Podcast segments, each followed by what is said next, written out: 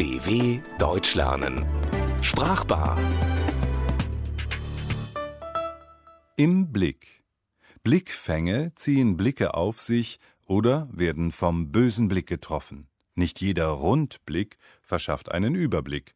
Einen Durchblick hat nicht jeder direkt, besonders bei der Liebe auf den ersten Blick.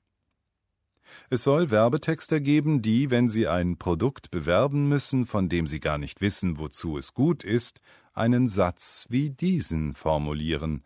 Ein wunderschöner Blickfang für jede Wohnung. Der Blickfang ist etwas, das Blicke auf sich zieht. Blickfänge können auch Menschen sein, die außergewöhnlich hübsch oder hässlich sind, die ins Auge stechen, auffallen. Sie können aber auch unauffällig sein, aber doch erblickt werden, weil sie sich nach Jahren woanders mal wieder blicken lassen. Und wenn der Erblickte nicht der Erkannte war, hat man sich dann verblickt? Nein, denn verblickt sucht man im Wörterbuch vergeblich. Dann heißt es eben versehen. Das Wort existiert zwar, aber es trifft die Sache nicht ganz. Man hat sich nur getäuscht. Der erste Blick hat getrogen. Nur verwendet das heute kaum noch jemand. Also warum nicht sagen, man hat sich verguckt? Das geht auch nicht. Denn wer sich in jemanden verguckt hat, hat sich verliebt. Wahrscheinlich sogar auf den ersten Blick.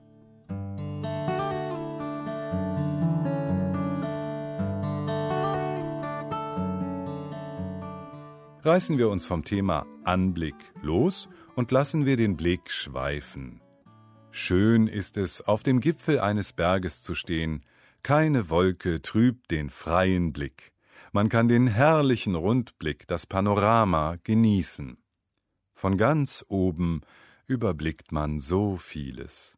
Das nennt man Fernblick oder auch Fernsicht, nicht aber Weitblick. Der Weitblick zielt nicht auf große örtliche Entfernung, sondern auf eine zeitliche. Einer, der mit Weitblick vorgeht, versucht vorausschauend zu handeln. Er plant und wird zum Beispiel vor der Bergbesteigung den Wetterbericht studieren. Denn Nebel verkürzt die Sichtweite und es ist ärgerlich, wegen mangelnden Weitblicks keinen Fernblick zu haben. Allerdings, auch eine Planung hat Tücken. Ein Beispiel. Urlaub am Meer. Das Foto im Prospekt zeigt den Blick, die Ansicht aus dem Hotelzimmer. Der Blick, die Aussicht aufs Meer ist unverstellt. Aber der Fotograf wählte bewusst eine besondere Perspektive, einen Blickwinkel, der etwas verschweigt, nämlich dass zwischen Hotel und Meer eine mehrspurige Schnellstraße verläuft. Bis man das durchblickt, beziehungsweise umgangssprachlich geblickt hat, ja, da ist es zu spät. Noch Jahre später im Rückblick ärgert man sich. Das ist der Blick zurück im Zorn. Ursprünglich ist das allerdings der Titel eines Theaterstücks von John Osborne, das mit Richard Burton in der Hauptrolle auch verfilmt wurde. Und der konnte manchmal sehr zornig und böse blicken.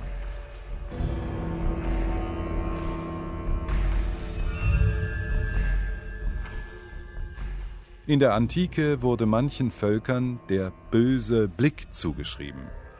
Die antike Sagenwelt kennt zum Beispiel die Medusa, eine geflügelte Schreckgestalt mit Schlangenhaaren. Jeder, der sie anblickt, erstarrt zu Stein. Im christlichen Mittelalter gab's die Hexenverfolgungen. Als Hexen verbrannt wurden Frauen, die angeklagt waren, Menschen und Tiere durch den bloßen Blick ohne sie zu berühren, zu behexen und zu töten. Die Hexenverbrennungen sind Geschichte, der böse Blick nicht.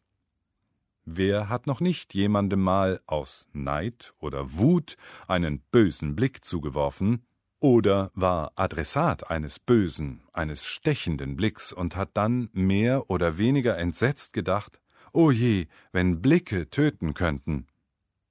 Das Anglotzen oder Anstarren ist eine dem bösen Blick verwandte Art des Anblickens. Mancher Prominente, der im Blickpunkt des Interesses steht, wird förmlich mit Blicken verschlungen, egal ob real bei Veranstaltungen oder bildlich. Denn überall blicken uns Promi-Fotos an.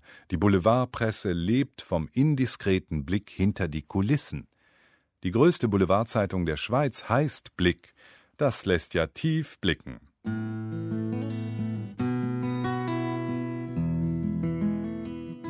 Allerdings weiß jeder, das Böse allein macht nicht glücklich.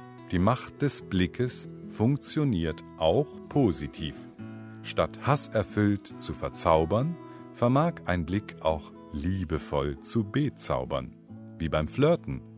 Man riskiert einen Blick, stellt Blickkontakt her, tauscht Blicke aus. Und dann, vielleicht wird Liebe daraus, sogar auf den ersten Blick.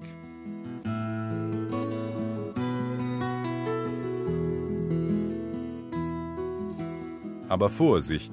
Der irisch-britische Literaturnobelpreisträger George Bernard Shaw spöttelte mit Kennerblick, Liebe auf den ersten Blick ist ungefähr so zuverlässig wie Diagnose auf den ersten Händedruck.